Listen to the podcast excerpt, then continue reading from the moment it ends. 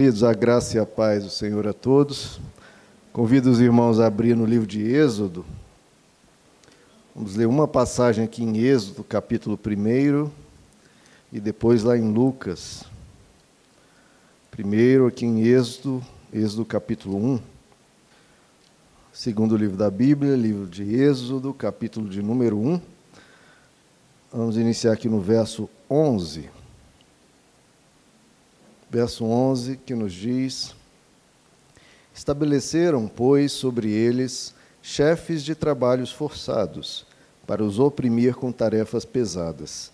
E assim os israelitas construíram para o Faraó as cidades celeiros de Pitom e Ramsés. Todavia, quanto mais eram oprimidos, mais numerosos se tornavam e mais se espalhavam. Por isso, os egípcios passaram a temer os israelitas e os sujeitaram à cruel escravidão. Tornaram-lhes a vida amarga, impondo-lhes a árdua tarefa de preparar o barro e fazer tijolos e executar todo tipo de trabalho agrícola. Em tudo, os egípcios os sujeitavam à cruel escravidão. O rei do Egito ordenou às parteiras dos hebreus que se chamavam Sifra e Puá quando vocês ajudarem as hebreias a dar à luz, verifiquem se é menino. Se for, matem-no. Se for menina, deixem-na viver.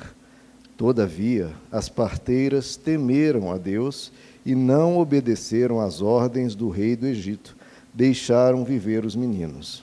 Agora no verso 21. Visto que as parteiras temeram a Deus, ele concedeu-lhes que tivessem suas próprias famílias. Por isso, Faraó ordenou a todo o seu povo: lancem no Nilo todo menino recém-nascido, mas deixem viver as meninas. Agora vamos lá para Lucas, queridos, no Novo Testamento, Lucas capítulo 2. Quero ler com vocês aqui duas passagens em Lucas. Lucas 2, verso 34, falando aqui de Maria, mãe de Jesus, né? Lucas 2:34 E Simeão os abençoou e disse a Maria, mãe de Jesus: Este menino está destinado a causar a queda e o soerguimento de muitos em Israel e a ser um sinal de contradição, de modo que o pensamento de muitos corações será revelado.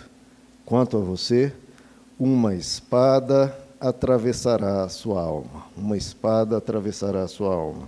Agora no capítulo 7, queridos nossa última passagem, Lucas 7, um pouco adiante aí, verso 11. Lucas 7, 11. Logo depois, Jesus foi a uma cidade chamada Naim, e com ele iam os seus discípulos e uma grande multidão. Ao se aproximar da porta da cidade, estava saindo o enterro do filho único, único de uma viúva, e uma grande multidão da cidade estava com ela.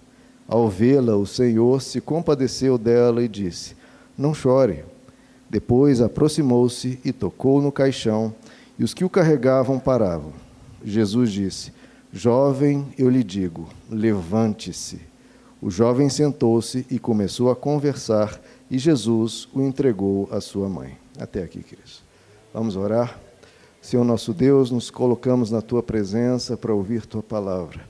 Que o Senhor possa nos instruir, Senhor, na sabedoria da tua graça, em tudo aquilo que o Senhor tem para nós. Essa manhã, Pai, é tua. Que o Senhor possa ministrar aos nossos corações e nos dar a tua presença. Te pedimos em nome de Jesus. Amém. Podem se assentar, queridos. Irmão, li essa série de passagens aqui para nós, porque hoje nós vamos aqui viajar por alguns lugares e algumas épocas, né? Na verdade, quatro lugares, três épocas diferentes.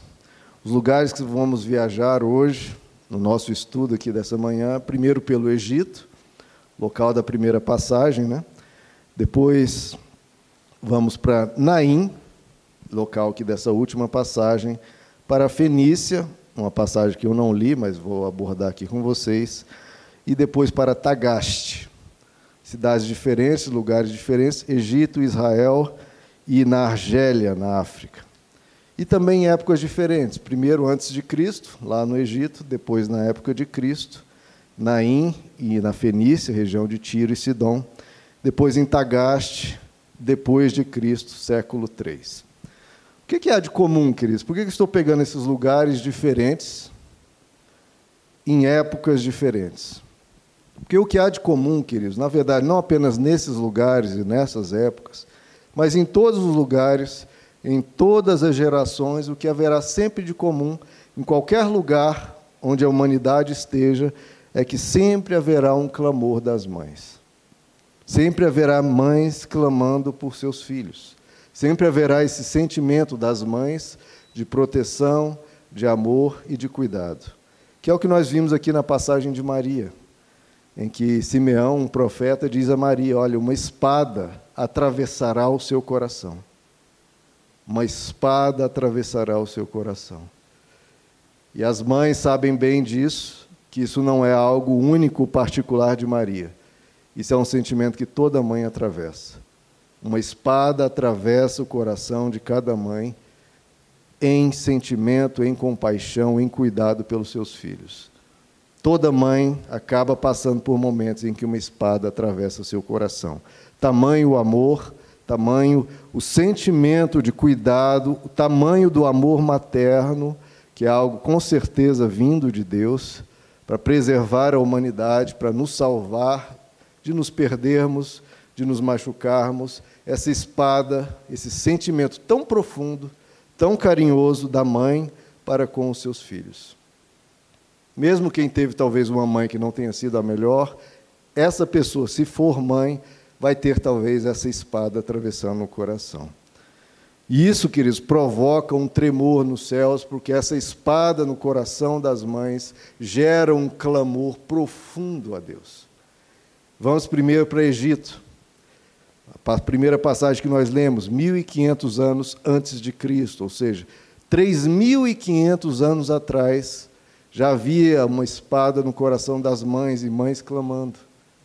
Porque nós vimos aqui, lemos o início da passagem, que os egípcios estavam oprimindo o povo de Israel de uma forma cruel, com escravidão, com trabalhos forçados, com opressão tirânica sobre eles.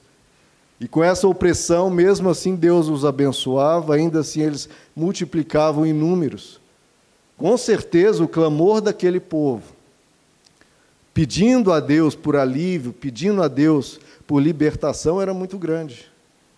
E Deus respondia, inclusive aumentando eles em número, inclusive né, as famílias continuando e se reproduzindo em vez de perecer. Até que Faraó deu um tiro no pé. Porque Faraó resolveu mexer com algo que não se mexe. Mexer com uma espada que atravessa o coração das mães ele resolveu eliminar os bebês do povo judeu.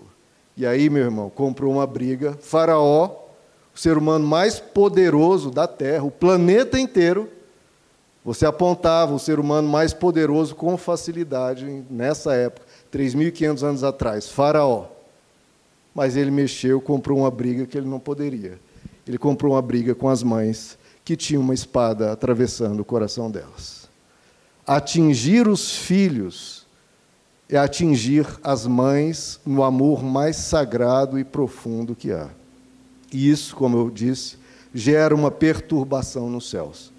A, a, mera opressão, a mera escravidão e os trabalhos forçados e a tirania, por mais que a mão de Deus estava protegendo, abençoando e até fazendo-os crescer em números, ainda assim Deus não havia intervido com um golpe final. Agora, quando tocou nos filhos. Quando mexeu com amor materno, quando mexeu com os bebês, aí Deus deu um basta.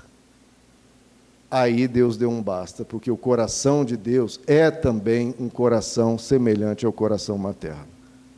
É uma espada que atravessa o coração de Deus. Esse foi o basta para Deus intervir. Quando mexe com o coração das mães. E imagine o tamanho do clamor, irmãos das mulheres com nove meses de gravidez, aqueles nove meses temendo que o filho, ao nascer, seria eliminado, seria jogado no Nilo. Imagina nove meses aquela mãe clamando a Deus. E se Deus ouviu e deu um basta e destruiu o maior império da terra com mão forte e com mão poderosa porque aí havia um clamor de um nível de profundidade, uma oração de intercessão, de implorar a Deus tamanho que só as mães sabem fazer. Na nossa igreja temos vários filhos, filhos pequenos. E as mães desses meninos também vão levantar esses clamores ao longo da vida. Toda mãe vai levantar esse clamor, porque toda mãe, em alguns momentos da vida, vai ter uma espada atravessada no seu coração e vai ser levantado um clamor da mãe, de mãe. Um clamor que gera um basta, que gera uma intervenção de Deus. O clamor de, de uma mãe, queridos, é um clamor sagrado. Porque a Bíblia diz: poderosa é a, ora, a oração de um justo, é poderosa em seus efeitos. Se a oração de um justo é poderosa em seus efeitos, imagine o clamor de uma mãe desesperada. O sentimento de uma mãe é lindo, queridos, é sacrificial, é enorme, é sagrado. Certamente vem de Deus. E temos duas lições nessa passagem do Egito. Primeiro, que as mães elas agem. Primeira coisa, as mães sempre vão agir, e segundo, as mães sempre vão orar. As parteiras, mesmo recebendo um comando de um tirano sanguinário, dizendo para as parteiras: você vai matar os bebês do sexo masculino. E as parteiras, certamente com o pedido e clamor, e com as mães implorando essas parteiras, e com a ajuda das mães, não obedeceram a Faraó. Então, a primeira coisa é que as mães elas agem, elas atuam, elas intervêm, elas ajudam, elas salvam os seus filhos. Tem que enfrentar Faraó? Não estou nem aí. A mãe vai enfrentar. O filho está em perigo? A mãe age. Age com coragem e desafia e enfrenta quem quer que seja, não quer nem saber quem é, quem não é, se é Faraó, se não é, não interessa. A mãe intervém. Mais forte, queridos, que a espada de Faraó é a espada que atravessa o coração de uma mãe. Que coisa linda, né, queridos? Se é, se é pelo filho, a mãe não quer saber se tem farol, se tem traficante, se tem uma pessoa violenta, ela vai agir. Moisés, quando recebeu a missão de Deus, Moisés, você vai lá e vai falar com faraó. Mas, peraí, com, com quem que eu tenho que falar? Ah, com faraó. Ah, não, Deus, aí não dá. Manda outro eu sou gago, e começou a se justificar, começou a dar desculpas. Não, Deus, aí não dá. Agora, quando foi para as mães aqui, nem, não havia nenhum comando de Deus. Moisés recebeu um comando de Deus, hesitou e não queria ir. As mães não e as parteiras não receberam comando nenhum de Deus, elas simplesmente foram. Vem, Faraó, eu não vou te obedecer e eu não estou nem aí. Eu vou proteger a minha prole, vou proteger meus filhos. Deus, para Moisés, teve que dar sinais lá da, da vara transformando em serpente, depois voltando, a mão com a lepra. Já as mulheres, as mães, enfrentaram o faraó na cara e na coragem. Mas, e elas agiram. E no primeiro momento, salvaram os bebês, até que faraó não confiou mais nas parteiras e ordenou ao povo egito que, independente das parteiras, lançassem os bebês no Nilo. Então, queridos, há coisas que as mães podem fazer, que elas vão agir, mas nem tudo é possível para as mães. Vimos que elas fizeram o possível, mas Faraó, o vício, as tentações, as drogas, o mundo pode causar estragos ainda assim. Mesmo com a proteção das mães, mesmo com as mães intervindo, ainda assim, esses poderes podem alcançar os filhos. E aí é o que as mães fizeram. Nós temos que recorrer a Deus. Todos nós, queridos, queremos guardar os nossos filhos e procuramos agir, mas há os nossos limites. E aí nós temos que recorrer a Deus. E aí nós temos que clamar. E o clamor de uma mãe, de novo, é um clamor sagrado. As mães não podem vencer tudo. Deus pode. Mães não conseguem derrotar o maior império da terra. Mas o Deus a quem as mães clamam, pode. As mães não conseguem abrir o mar vermelho. Agora, o Deus que uma mãe de joelhos e chorando clama, esse Deus pode.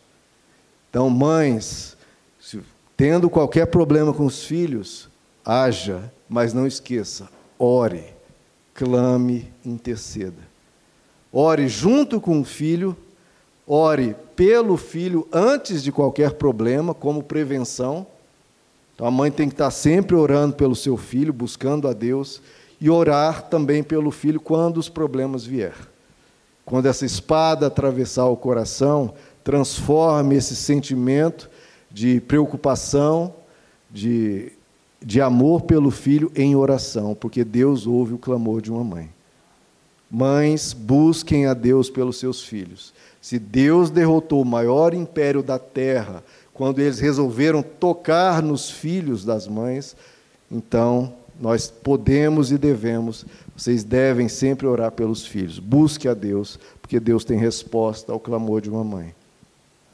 Agora, saindo do Egito, 1500 anos antes de Cristo, vamos para a época de Jesus, para Naim, passagem que nós lemos da viúva. Uma viúva já havia perdido o marido, marido faleceu e agora morria o seu único filho. E o que, que acontece? Quando isso se dá, uma espada atravessa o coração daquela mãe. E isso novamente fez o quê? A passagem nos diz que Jesus se compadeceu dela e disse: Não chore. Deus se compadece das mães, queridos. Deus se compadece do choro de uma mãe, de um clamor de uma mãe. Quantas lágrimas, queridos, como essa mãe, quantas lágrimas uma mãe não derrama por um filho? Talvez, né, em uma vida inteira, quem mais tenha chorado por nós seja nossas mães. Já pensou nisso? Quem derramou mais lágrimas por nós talvez tenha sido nossa mãe. Lágrimas que Deus vê e lágrimas que são orações que sobem como incenso agradável a Deus e que nos protege e que nos salva e nos libertou de tantas coisas incontáveis que às vezes a gente nem sabe. Porque a maioria dos problemas, eu creio nisso, que a gente nem soube que iria nos alcançar, mas fomos poupados. Boa parte pela graça de Deus, muito por causa da intercessão de nossas mães. Será que alguém chora mais por nós do que nossas mães? E isso, queridos, nos resgata das garras da morte.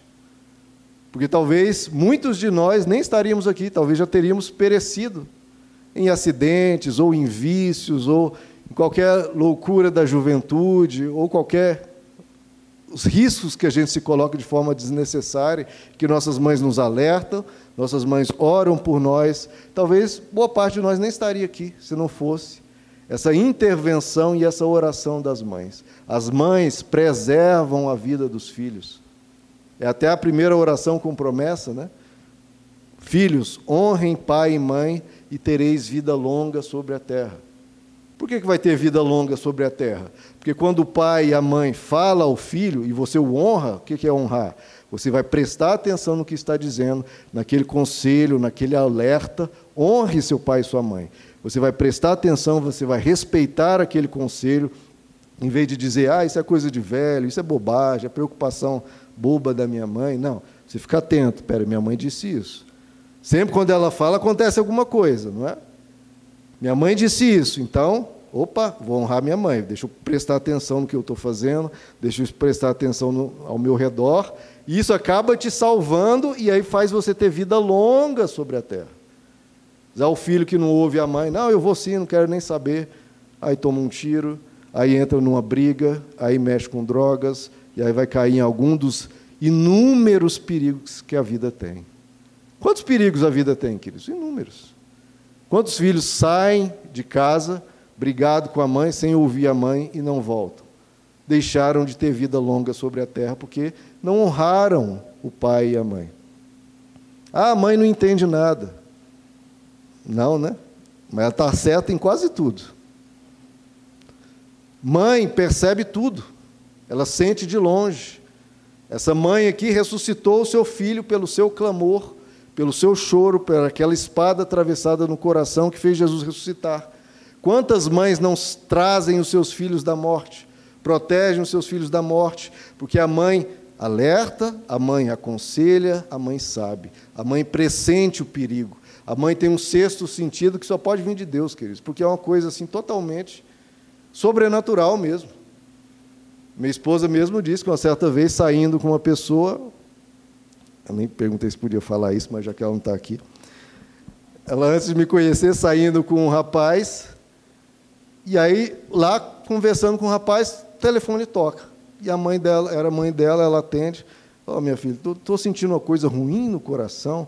Será que não é melhor você ir para casa? Onde você está? O que, que você está fazendo? Não, mãe, estou só conversando com o rapaz. Minha filha, tenha cuidado. Aí a Luana ficou com aquilo na cabeça. Um rapaz normal, um rapaz com uma carreira já, já, já concursado, um cargo elevado e tudo. Não, pessoa parece muito direita. Mas, enfim, acabou, minha, minha esposa colocou aquilo na cabeça, acabou se afastando lentamente. Essa pessoa, eu não sei se está ainda fugitiva ou se já foi presa, porque espancou um monte de mulheres, deu facada, um monte de coisa. Espancava mesmo, torturava e, inclusive, deu facada aí nas mulheres, aí uma confusão. Então, como é que isso acontece, queridos? Se isso não é sobrenatural, a mãe não estava na mesma cidade, não sabia que ia sair, não sabia nada, mas pressentiu o perigo. Isso parece, querido, ser um sexto sentido, uma coisa que Deus coloca, e todos nós temos experiências assim. Da mãe sentir alguma coisa e ligar, meu filho, eu estou sentindo que você não está bem. Sem ter falado conosco. Sem nada, ela sente, pressente. Meu filho, você está indo em algum lugar? E estou. E a gente viu isso acontecer inúmeras vezes. Parece que é um comunicado do céu que se tenta chegar a nós, a gente não ouve, chega na mãe, a mãe opa, realmente, Deus. Mesmo sem, às vezes, ter essa comunicação, seja de uma forma inconsciente, e a mãe atua, e a mãe intervém. Porque a mãe resgata os filhos da garra das mortes. Isso foi o sentimento de maternidade que nos trouxe até aqui.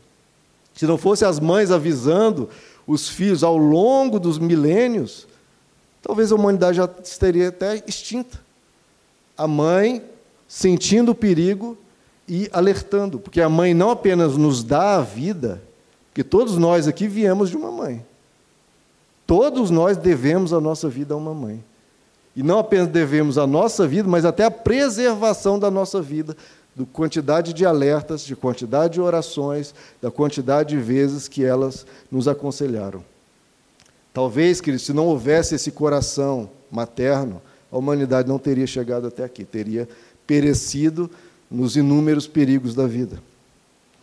E ela nos preserva não apenas fisicamente, mas nos preserva até emocionalmente, porque mantém o coração humano quente. Apesar das mães ruins que há, sempre houve, sempre haverá, e em tudo há, mas em sua maioria, o coração da mãe mantém o ser humano com o coração quente. Porque onde recebemos afeto, onde recebemos carinho, onde podemos desabafar, onde recebemos muito desse afeto gostoso que nos faz sermos pessoas melhores, menos duras, menos brutas, nos faz sermos mais ternos com a vida e com os outros.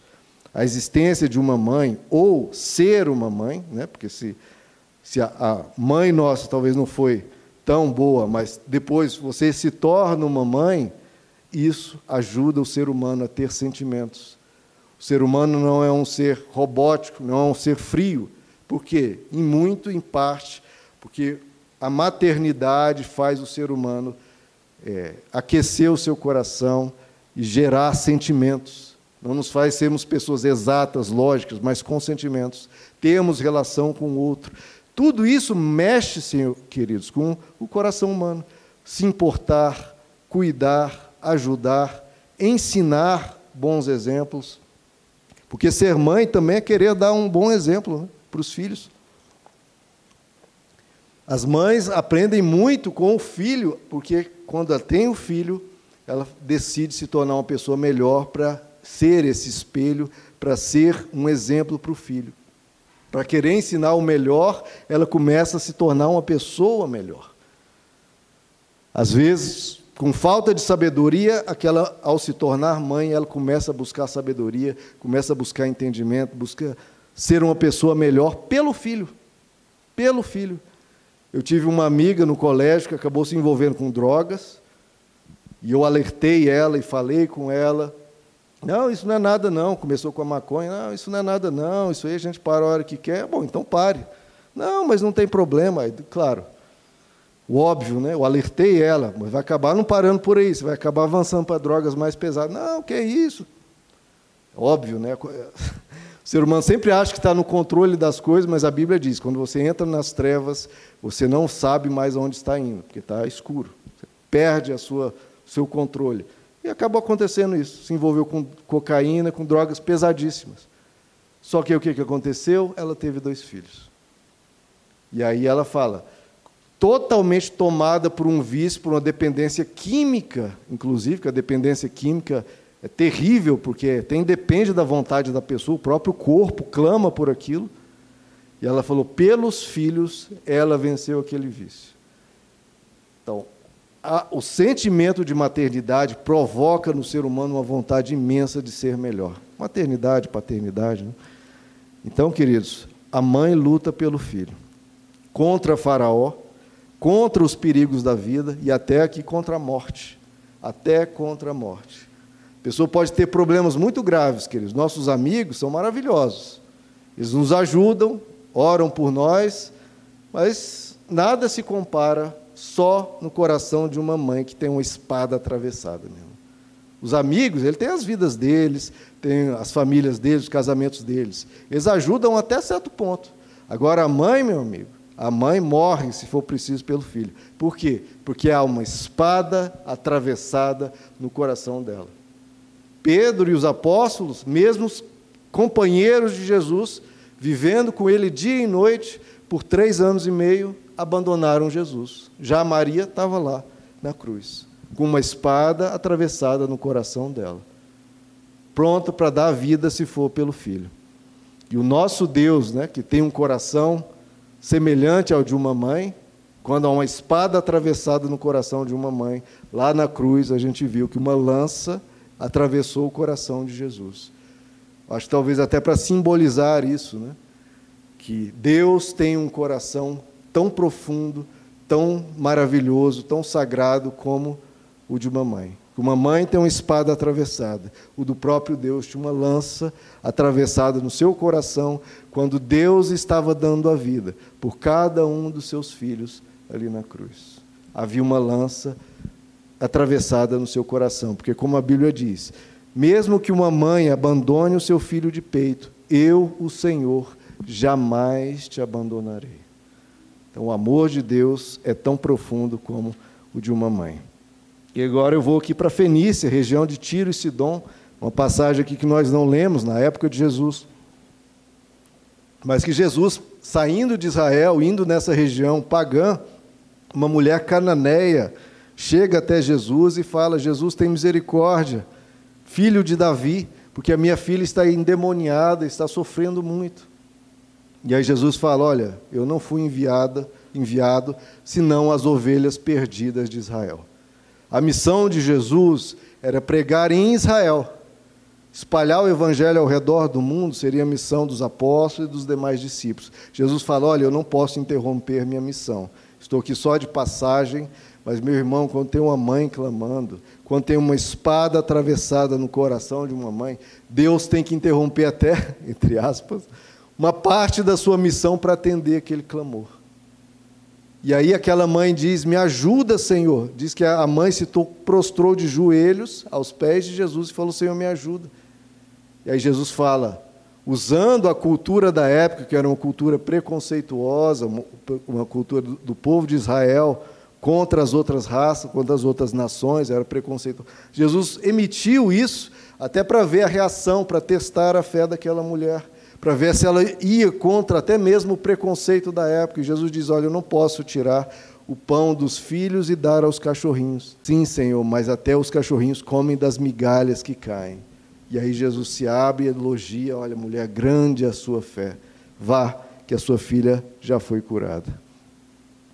Então, essa mãe não quer saber se tem preconceito, não quer saber se tem que interromper algum, alguém que está de passagem, ela implora, ela clama. A mãe é capaz de se humilhar pelos filhos. Então, a mãe vai até onde ninguém vai. Existe aquela passagem que Jesus diz que uma viúva insistente incomodava um juiz, um juiz até que julgasse a sua causa. talvez aquela mãe estivesse orando, clamando ao juiz por uma causa em relação ao seu filho. Tamanha insistência. A questão é, queridos, uma mãe, ela faz isso. Mãe, não desista, persevere. Por quê? Porque é pelo seu filho. E Deus atende, Deus socorre. Não perca a fé, enfrente o silêncio, enfrente o desânimo, lute.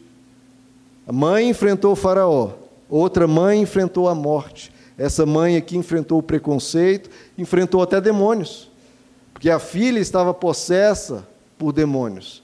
E ela, eu não abandono minha filha, eu não desisto da minha filha. Se eu tiver que enfrentar o faraó, eu enfrento. Se eu tiver que enfrentar a morte, eu enfrento. Se eu tiver que enfrentar os demônios, eu enfrento. Porque uma mãe não desiste do seu filho. Mães, salvem seus filhos das trevas. Essa é uma missão de todo pai e toda mãe, guardar os nossos filhos. Sim, dos tiranos do mundo, de ideologias malucas, sim. Proteger os nossos filhos dos perigos da vida e dos riscos de morte, sim, mas também é papel do pai e da mãe guardar e salvar os seus filhos das forças das trevas. Para isso nós temos que buscar a Deus. Porque contra Faraó, contra os riscos da vida, a gente pode alertar, a gente pode atuar. Agora, e quanto às forças das trevas, o que a gente pode fazer, meu irmão? Se não clamar aos pés de Jesus? Quanto às forças das trevas, o que podemos fazer se não clamar a Jesus, se não buscar a Deus? Então, nós precisamos guardar os nossos filhos, especialmente em aspectos espirituais também, orando, clamando a Deus, dando exemplo para libertá-los de influências malignas que podem prejudicá-los muito mais até do que uma morte física né, fazê-los se perderem moralmente, se perderem, abandonarem a fé, em tudo isso. Então, se algum dia ocorrer dos nossos filhos se desviarem ou caírem em caminhos de engano, que a gente seja como essa mãe aqui, a gente interrompa Jesus, a gente clame Jesus, se humilhe aos pés de Jesus e fala: Senhor, salva o meu filho, protege o meu filho, guarda o meu filho das garras das trevas. E para isso, Vou até dar agora, nessa quarta viagem nossa, um bom exemplo. Vamos do Egito, 1500 anos antes de Cristo, 3500 anos atrás, duas passagens aqui na época de Jesus, em Naim e na região de Tiro e Sidom. Enfrentamos Faraó, a mãe enfrentou Faraó, a mãe enfrentou a morte, a mãe enfrentou os demônios e os preconceitos da época. Agora vamos para Tagaste, na Argélia, norte da África. 400 depois de Cristo. De quem estamos falando? Claro, não está aqui na região da na, época da Bíblia, mas estamos falando de Mônica, mãe de um dos maiores cristãos que já pisaram na terra, mãe de Agostinho. Mônica ali em 400 depois de Cristo, em Tagaste, tinha um marido horrível, um marido que se envolvia na jogatina, violento, pagão, detestava tudo de Jesus, Bíblia, tudo isso. E tinha um filho inteligentíssimo chamado Agostinho, que foi ensinado nas filosofias da época, adotou algumas religiões heréticas, como o maniqueísmo, depois o ceticismo, debochava da fé da mãe, debochava da Bíblia, já tinha pego a Bíblia para ler, ah, não, isso aqui não gosto não, é só lenda, história da carochinha, tudo coisa tola, não vou perder meu tempo com isso. Um homem letradíssimo, inteligentíssimo, leio algumas passagens da Bíblia, não, isso aqui não tem o meu nível intelectual, não vou perder meu tempo com isso. Certa feita, a mãe clamava pelo filho dia e noite, que estava perdido em vários caminhos, chorava pelo filho dia e noite, certa vez em uma igreja, chorando lá tremendamente pelo filho, um bispo chega até Mônica e pergunta: Mônica, por que você chora tanto? E ela explica: tenho orado pelo meu filho que está em caminhos de trevas, está em religiões perigosas, é uma vida que está se perdendo, temia pela vida do filho. E aí, esse bispo, sem saber o que fazer, com aquela mãe chorando tanto, o bispo dá uma, um conselho: Olha, continue a orar, pois é impossível que se perca um filho de tantas lágrimas. E isso fez com que Mônica continuasse a sua intercessão. Não sei essa, essa frase, teologicamente falando, é perfeita, porque o ser humano sempre tem o livre-arbítrio. Por mais que as mães clamem, sempre o ser humano vai ter a decisão final sobre a sua própria vida, claro. Mas isso confortou o coração de Mônica. Continue a orar, pois é impossível que um se perca um filho de tantas lágrimas. E, queridos, foram 33 anos aquela mãe orando pelo filho, na esperança de se converter.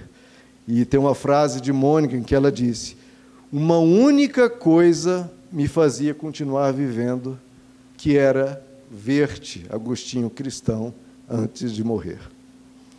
Certa feita, então, Agostinho, com esse com essa mãe intercedendo, mas ele até se afastava porque não queria saber de nada disso, achava aquela mãe até incômoda com essa coisa de cristianismo. Aí, certa vez, decepcionado com todas as filosofias que ele estudava, quanto mais ele se aprofundava, e se decepcionava com a filosofia. Ia para outra, estudava, estudava, se decepcionava. Aí, certa vez, ele sentado em um jardim, ele tinha um amigo chamado Alípio, que havia emprestado uma Bíblia para ele e insistia com Agostinho. Agostinho também dispensava Alípio. E aí, certa vez, ele estava nesse jardim, com a Bíblia no bolso, que o Alípio havia emprestado, mas não queria saber daquilo. Aí ele ouve uma voz distante de umas crianças cantando. E as crianças cantando: Toma e lê. Toma e lê, toma e lê. E ele vê aquela Bíblia, abre e abre em Romanos capítulo 13, verso 13 em que estava escrito: andemos honestamente como de dia, não em orgias, não em bebedices, não em pundicícias, não em dissoluções, não em contendas, não em ciúmes, mas revestivos do Senhor Jesus Cristo, e não vos preocupeis com a carne, para não excitardes em suas cobiças. E ele que havia tentado tudo na vida, tanto as bebedices, orgias, quanto filosofias, quanto religiões. Tudo era fracasso. E a resposta veio para ele: olha, o caminho é revista-se do Senhor Jesus Cristo e não em satisfazer a sua carne. E ele aqui ele veio com um impacto imenso na vida dele, ele diz como se tivesse descortinado a vista dele, e tudo parecia fazer sentido, e aí ele mergulhou nas escrituras, tirou aquele preconceito que era lenda, começou a ler, viu a sabedoria muito superior, na verdade, a todas as filosofias que ele havia estudado, se maravilhou com as escrituras e estudou. E realmente se converteu. E aí Agostinho relata: Mônica me gerou na sua carne para que eu viesse à luz do tempo. E ela, com seu coração, também me gerou para que eu nascesse para a eternidade. E está aqui a missão das mães, a missão dos pais. Gerar os filhos para o tempo presente, sim, mas também gerar para a eternidade. Essa é a nossa missão de pais, de mães. E Santa Mônica nos insiste a nunca desistir dos filhos. Sermos insistentes nas orações, porque ela converteu o seu filho Agostinho, trilhões de vezes mais inteligente que ela, inteligentíssimo, um ser humano de uma sapiência depois escreveu grandes obras do cristianismo, como Confissões. Né? Converteu o filho, mesmo sendo uma mulher simples, converteu o marido no fim da vida, da jogatina e da, e da violência, converteu até a sogra.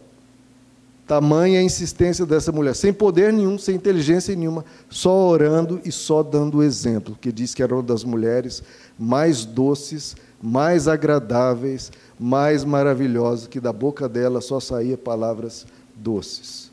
Isso converteu Agostinho, o marido e até a sogra. Queridos, vamos ficar de pé?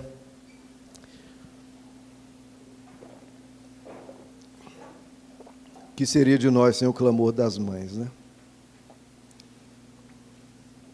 E como os filhos nos internecem, né, queridos? Nós temos sido pais, temos sido mães, isso transforma o nosso coração, né?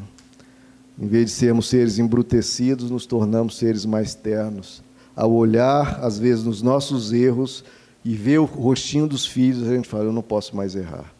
Ao dar um, comando, uma palavra ruim e olhar o rostinho deles em dor, o quanto isso nos transforma, quanto isso gera arrependimento.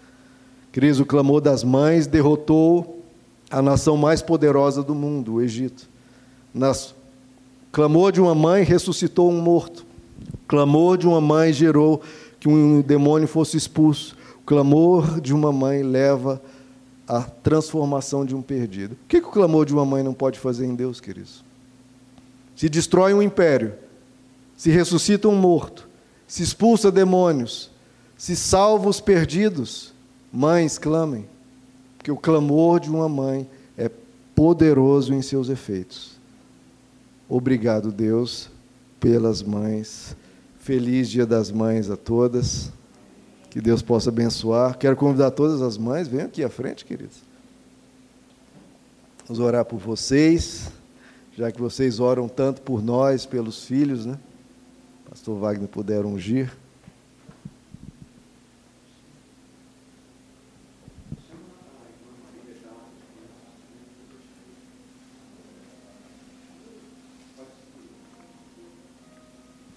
Feliz Dia das Mães, queridas. Que Deus abençoe grandemente esse grande coração.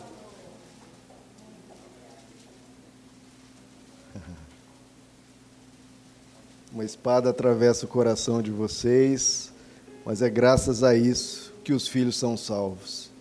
É por essa espada, é por esse amor, é por esse cuidado, é por esse afeto que cada ser humano vem à existência e continua existindo.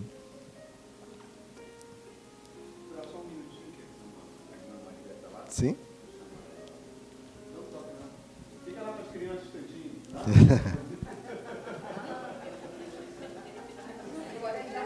Eita! Daqui a pouco tem menino correndo lá pela rua. É, Marília?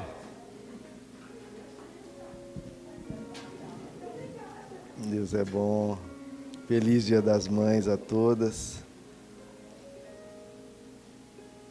Vamos orar, queridos, por essas mamães. Senhor Jesus, nós te louvamos, Senhor, pelas mães que o Senhor nos deste. Obrigado por, por cada uma delas, Senhor, por cada sacrifício, por cada dor sentida pelos seus filhos pelas mães aqui presentes, pelas demais mães da igreja. Abençoa cada uma nessa manhã, nesse dia delas, que na verdade são todos os dias são dias das mães, porque todos os dias elas se preocupam com seus filhos.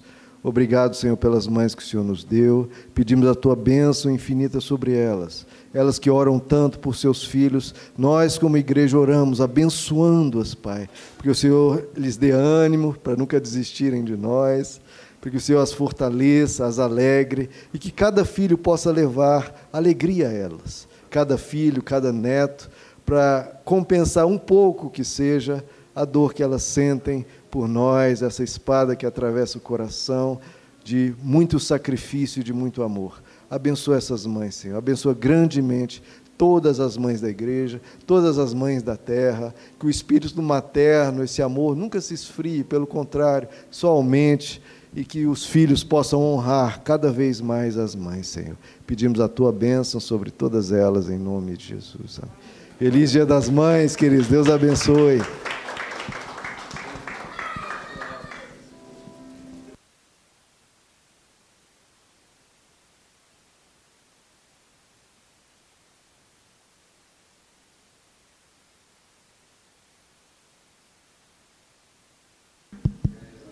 Queridos, eu queria aproveitar a Elis, que estamos falando aqui de Dia das Mães e orando pelos, pelas mães. A Elis comentou que tem uma. Dona Neuza, né? Dona Neuza, ela já perdeu um filho há um ano, já perdeu um neto e agora tem um neto em estado crítico de uma cirurgia que parece que não deu muito certo cirurgia na garganta e esse neto está em extremo perigo. Então, vamos orar, queridos, para que Pedro possa ser restabelecido, possa se recuperar. Como falamos, o clamor de uma mãe, o clamor de uma igreja. Sim. Isaac e a Isabela, tá bom. Isaac, Isabela e Pedro. Senhor nosso Deus, esses pequenos, Pai, carecem da tua intervenção. O Senhor os trouxe a vida, Senhor. Pedimos que o Senhor proteja a vida deles, Pai possa recuperá-los de doença, protegê-los de todo mal, de todo espírito de morte. Toca lá no Pedro, Pai, que está em perigo e alto risco de vida. Pedimos, Senhor, pela tua misericórdia. O Senhor sabe o clamor dessas mães, dessa avó, Senhor, que já tem sofrido tanto com alguns falecimentos. Pedimos a tua misericórdia, a tua compaixão. O Senhor Jesus, que disse àquela viúva de Naim: Não chore. Senhor, que o Senhor possa dizer: não chore para Neuza também. Pai, nós como igreja queremos nos unir a essa avó, a essa mãe que tem uma espada atravessada no coração, para clamar, Senhor, pela tua misericórdia, pela tua intervenção. O Senhor que tem uma lança também no teu coração por nós, intervém, Senhor. Sara o Pedro, recupera-o, Senhor, que ele volte e volte sem sequelas, dá sabedoria aos médicos, atua no corpo, dá recuperação, atua pelo teu poder, Senhor. Nós clamamos pelo sobrenatural do Senhor também pelo Isaac, pela Isabela, para que eles também estejam recuperados, sejam curados, Senhor, pela tua poderosa mão. Senhor, nós como igreja queremos unir na terra para que seja unido no céu, confiantes na tua graça, na tua sabedoria. Entregamos em tuas mãos essas vidas, Senhor, em nome de Jesus. Amém.